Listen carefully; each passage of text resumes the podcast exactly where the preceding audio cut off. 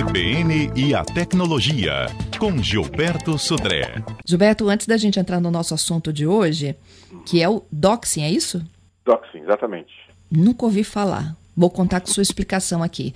Eu queria compartilhar contigo uma informação da Polícia Federal de agora de manhã.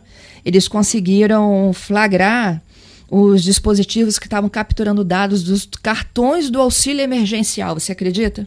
Olha só. E assim, a gente fica imaginando que tem coisas que não, não são possíveis de ser fraudadas, né? Mas arruma-se sempre um jeito. Exatamente. É, né, sempre tem. É aquilo que a gente fala aqui na, no CBN Tecnologia, Fernanda. É, não existe risco zero, né? O que a gente faz é tentar reduzir o risco de ataques vazamentos, mas infelizmente com essa digitalização, o mundo digital todo, a gente não tem o risco zero nessa em nenhum tipo de atividade, infelizmente. É. Duas pessoas foram presas, para quem sintonizou o rádio agora, uma na agência da Caixa do Ibis e outra em Jucutuquara, agência da Caixa de Jucutuquara, exatamente ah. clonando os cartões. Caramba, é impressionante. Parabéns a coletiva daqui a pouquinho a gente vai trazer detalhes, mas é basicamente isso. Crimes cibernéticos, a delegacia atuando então para reprimir. Quem tinha direito não ia receber, porque eles estavam clonando o cartão. Parabéns à polícia aí pelas prisões. Isso aí. Agora vamos ao nosso tema. O que é isso?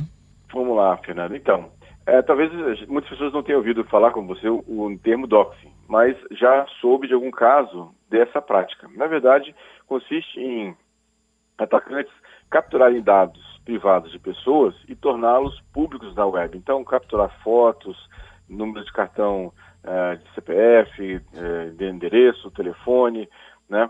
Esse um termo, na verdade, ele, ele, é um termo que é uma, uma abreviação de Dropping Documents, que seria basicamente como liberação de documentos. Né? É, obviamente que os, os, é, as vítimas mais contumazes ou mais famosas são os artistas, né? pessoas públicas que têm algum tipo de exposição pública, porque é, esse tipo de, de exposição causaria algum dano à imagem dessas pessoas. Mas mesmo assim, várias pessoas comuns podem ser vítimas dessa situação também, causar diversos problemas nessa divulgação de dados pessoais. Imagina que alguém tem o seu celular invadido uh, ou seus dados públicos na internet coletados e depois colocados de uma forma completamente pública, ou seja, não naquele ambiente dos seus amigos, basicamente, mas de forma completamente pública, né, nesse caso. E aí, uma coisa curiosa é que o doxing, ele pode até utilizar métodos legais, né, como invasão de dispositivos, coisa parecida, mas muitas vezes ele é utilizado, é, ele é feito com informações completamente que são públicas. Então alguém vai lá no perfil daquela pessoa, né, ou faz uma busca na internet através de informações daquela pessoa e depois reúne um banco de dados aquele, sobre aquela informação, sobre aquela pessoa e divulga na internet. Então essa é uma é uma questão assim bem é, bem complicada, ou seja, é, de um por um lado, né, é, muitos desses praticantes do doxing eles fazem isso com propósitos de, por exemplo, expor um crime, um, um autor de um crime ou um político que fez alguma coisa que não devia, né? É o que ainda assim é questionável essa, essa ação, né? mesmo que seja envolvendo um suposto criminoso, né? Porque na verdade tem que ter todo uma, um processo judicial de é, investigação, né? De, de punição depois ou de condenação e punição depois, né? É, então, ou seja, mesmo que seja dessa forma, mesmo assim, outras, outras pessoas que foram vítimas dessa questão foram é, pessoas comuns, que, no, caso de uma discussão numa rede social, coisas até bobas sobre futebol, por exemplo, fizeram uma discussão é, com alguém na rede social, né? É, e aí o, um dos dois lados dessa discussão resolve, então, fazer tipo esse achaque, né? Ou seja, coletar dados pessoais dessa pessoa que ele estava discutindo e depois colocar isso publicamente para até ridicularizar a outra pessoa. Então, é, nesse, nesse... Teve o caso, é... É, é... a gente pode usar como exemplo aquele caso das fotos da Carolina Dickman, que depois virou lei? É, no caso da Carolina Dickman foi, foi basicamente um, uma, uma crime de extorsão. Né? Eles, eles é, capturaram os dados, da, ou as fotos da Carolina Dickman e depois pediram um resgate nesse, nessa para ela, né, para não divulgar. Mas a gente teve casos famosos, tipo a cantora Beyoncé, né, a Michelle Obama, é, foram pessoas que tiveram seus dados coletados nas redes sociais, fotos, e depois vazados né, para a internet, né, como um todo. Então, essa é uma, uma coisa que acontece com pessoas públicas, mas também pode acontecer com pessoas, como comentei, pessoas que não são pessoas públicas ou que não têm nenhum tipo de atividade pública, é, mas por causa de uma discussão na rede social até, é, ou alguma situação em relação a, a algum tipo de, de embate na rede social, e aí um dos, dos dois lados que se sentiu prejudicado vai lá e, como forma de retaliação, faz esse, esse tipo de, de coleta de informações, até de informações privadas, processos, por exemplo, que a pessoa talvez esteja é, respondendo na justiça e faz e coloca isso de forma pública, organizada num banco de dados para poder né, ridicularizar outra pessoa. Então é, é, bem ruim isso, né? É um, um, termo que a gente tem, tem como é, evitar. Como é que eu posso tentar evitar, pelo menos, ou pelo menos reduzir o risco, como a gente comentou, desse tipo de, de ataque né, nessa situação? Primeiro, é, cuidado com as informações que você publica, como sempre, né? É, cuidado com as informações que você coloca nas redes sociais, número de telefone, documentos que você coloca lá, fotos, né? É, não confie naquela, naquela questão lá do, do, Facebook, por exemplo, que você coloca uma foto lá na, na rede social e marca lá que só seus amigos vão é, ver, né? Por quê? Porque, primeiro, você pode ter um erro na, na configuração da rede social e uma foto que estava marcada para só seus amigos verem todo mundo consegue ver. A outra é que nem você tem certeza que todos aquelas, aqueles perfis que são marcados como seus amigos na rede social são realmente pessoas que você conhece do outro lado? Pode ser uma pessoa que está tentando simplesmente fazer algum tipo de aproximação a você para poder exatamente coletar esses dados é, da sua rede social, de fotos, ou de relacionamento, coisa parecida, né? Uhum. Cuidado com a geolocalização, ou seja, quando você faz uma foto, por exemplo, de um celular, né? Ou você usa um aplicativo de mapas, por exemplo, a sua localização pode ser né, vazada. Né? Inclusive, a foto pode ter ou conter dentro da foto informações de onde ela foi registrada, né? de latitude e longitude. E uma vez publicado, isso pode ser resgatado e você muitas vezes não estava naquele local, não gostaria de estar é, marcado naquele local, e aí essa informação é vazada e você tem lá sua, sua posição denunciada, vamos chamar assim, né, que estava naquele local. Né? É, e cuidado basicamente com a sua privacidade. Então essa é, uma, é um problema dos tempos modernos, né, de, desse tipo de, de questão, porque no passado não tinha essa superexposição né, que a gente tinha nas redes sociais e por isso era uma, uma forma muito mais difícil de você fazer esse tipo de divulgação, basicamente. Então, ter cuidado, né, um, é um mal atual, né, nesse caso. E uma vez depois liberado o conteúdo, né, é bem difícil de você resgatar isso né, de novo, né, porque já foi tornado público, muitas pessoas copiaram, então é bem difícil você voltar à normalidade né, nesse, nesse caso, nessa situação. Vamos aos destaques?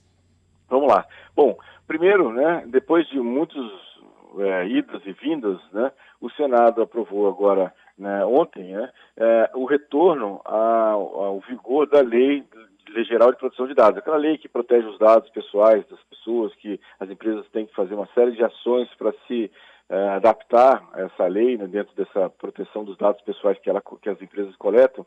Eh, essa lei tinha sido eh, adiada para janeiro, né, na verdade para maio do ano que vem, né, e aí, a, na verdade, depois da votação do Senado ontem, ela voltou a entrar em vigor na data que estava previsto anteriormente, que é 14 de agosto desse ano. Então, a lei é, vai entrar em vigor em 14 de agosto desse ano, mas as sanções, ou seja, as multas né, e sanções previstas na lei, elas ficaram para entrar exatamente nesse em vigor a partir de agosto do ano que vem. Então a lei entra em vigor nesse momento, né?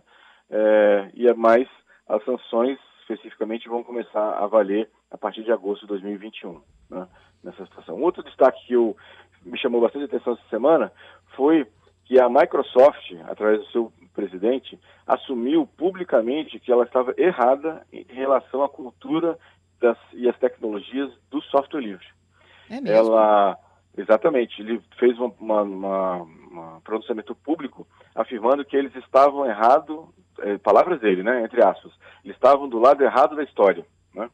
Então, ou seja, é bastante interessante, né, que a Microsoft vem a público assumir que estava é, errado em relação ao software livre, né, inclusive ela está se aproximando do Linux, o, a própria, próprio Windows agora já tem como você rodar o Linux dentro do Windows, ele anunciou, inclusive, que vai, vai em, nas próximas versões do Windows, ele vai é, publicar, ele, desculpa, o Windows vai poder executar aplicativos do Linux nativamente, inclusive na interface gráfica, né? Então é, é muito curioso, assim, eu, eu não posso deixar de, de lembrar de uma frase, né, muito conhecida da comunidade de software livre, de autoria do Mahatma Gandhi, que diz assim, primeiro eles te ignoram, depois eles riem de você, depois eles brigam, então você vence. Ou seja, é uma frase muito, muito lembrada pelo pessoal de software livre, que é exatamente que a Microsoft finalmente reconheceu que ela estava errada em todo aquele embate que ela fez em relação ao software livre, que hoje é um, é um, é um tipo de plataforma é, adotado em, na grande maioria das, das empresas, no âmbito de servidores, na parte de segurança também. Então é bem, bem curioso essa, esse pronunciamento público da Microsoft essa semana. Tenho perguntas aqui dos nossos ouvintes. Posso fazer? Vamos lá. Vamos, Vamos lá. lá. O Valmir pergunta como bloquear vírus de propaganda no celular. Então, na verdade, é, é, uma, é uma situação complicada porque tem várias formas de, de, dos vírus, esses é, spires, invadirem os, os, celulares. Mas, assim, a forma mais comum, ou mais correta, vamos chamar assim, primeiro você tem um antivírus instalado no seu smartphone que seja é, que, que, esteja atualizado, então essa é uma questão importante, mas o antivírus ele não consegue proteger completamente o seu aparelho. Então, a outra situação é cuidado o, com, com sua, navegação, ou seja, que sites você acessa, que e-mails você abre, que mensagens de é, aplicativos de mensagem instantânea você abre, ou links que você clica nesses locais. Porque o vírus, basicamente, ele entra no seu celular por esses caminhos, ou um e-mail com anexo, ou um e-mail com link, ou uma mensagem com link malicioso que vem através de, uma, de um aplicativo de mensagem instantânea, ou um site que você acessa. Então, ou seja, se você toma cuidado com as situações e você tem, né, além disso, uma, é, um antivírus né, é, instalado no seu smartphone atualizado, o seu risco de infecção é baixo. Lembrando também, uma coisa importante é, é sempre instalar aplicativos que venham diretamente das lojas oficiais, Google Play ou do iTunes, né, do, do Apple, Apple Store, porque é, se você instala aplicativos fora dessas lojas, o risco de ter um, um vírus é bem grande. Outra pergunta é do Eduardo. Qual o melhor editor de imagens para PC? Então, é, se a gente vai para soluções pagas, né, eu diria que o Photoshop né, é, um, é o melhor, assim, meio que ao concurso nessa questão de edição de, de imagens. Mas eh, se você está procurando uma solução gratuita, eu diria que uma solução excelente que vai resolver, eu diria que mais de 80% das suas necessidades de edição de foto hoje é o GIMP, é G-I-M-P. Né? É um aplicativo que inclusive é bem parecido com o, o Photoshop, só que ele é completamente gratuito, tem versão para Linux, tem versão para Mac, tem versão para Windows, uh, e você faz quase tudo, eu diria, que você faria no, no Photoshop, você faz num GIMP com alguma diferença. Então, ou seja, e aí é, uma, é um aplicativo uh, que realmente vai, vai conseguir te atender, eu, eu imagino, em praticamente 80% ou quase 90% do que você precisa. Algumas questões muito específicas que o Photoshop tem, alguns recursos que o GIMP não tem, mas é muito pouca coisa. Entendido. Bom, Gilberto, queria te agradecer pela participação aqui ao vivo conosco. Bom trabalho bom. e até sexta, né? Obrigado. né? Até sexta, Fernando. Obrigado aos nossos ouvintes pelas perguntas, pela participação. Lembrando do nosso podcast, né? Quem Isso não assistiu, aí. assistiu, vai estar lá no, nos, nas plataformas principais de podcast, pode ir lá, fazer o download e ouvir o CBN Tecnologia. Esse e os que a gente já fez no passado também. Isso aí, a cobertura completa, viu? De todos os quadros do CBN Tecnologia em plataforma de podcast, no site, no podcast você pode baixar e ouvir quando, onde quiser. É o que facilita, né? Exatamente. Ele está no carro, está no ônibus, está né, em casa muitas vezes, né? Quer, quer ouvir aquela, aquele comentário, está lá disponível sem problema nenhum para os nossos ouvintes. Obrigado, Fernando. Aí, uma excelente é, quarta-feira para todos e até sexta-feira. Combinado então. Até lá.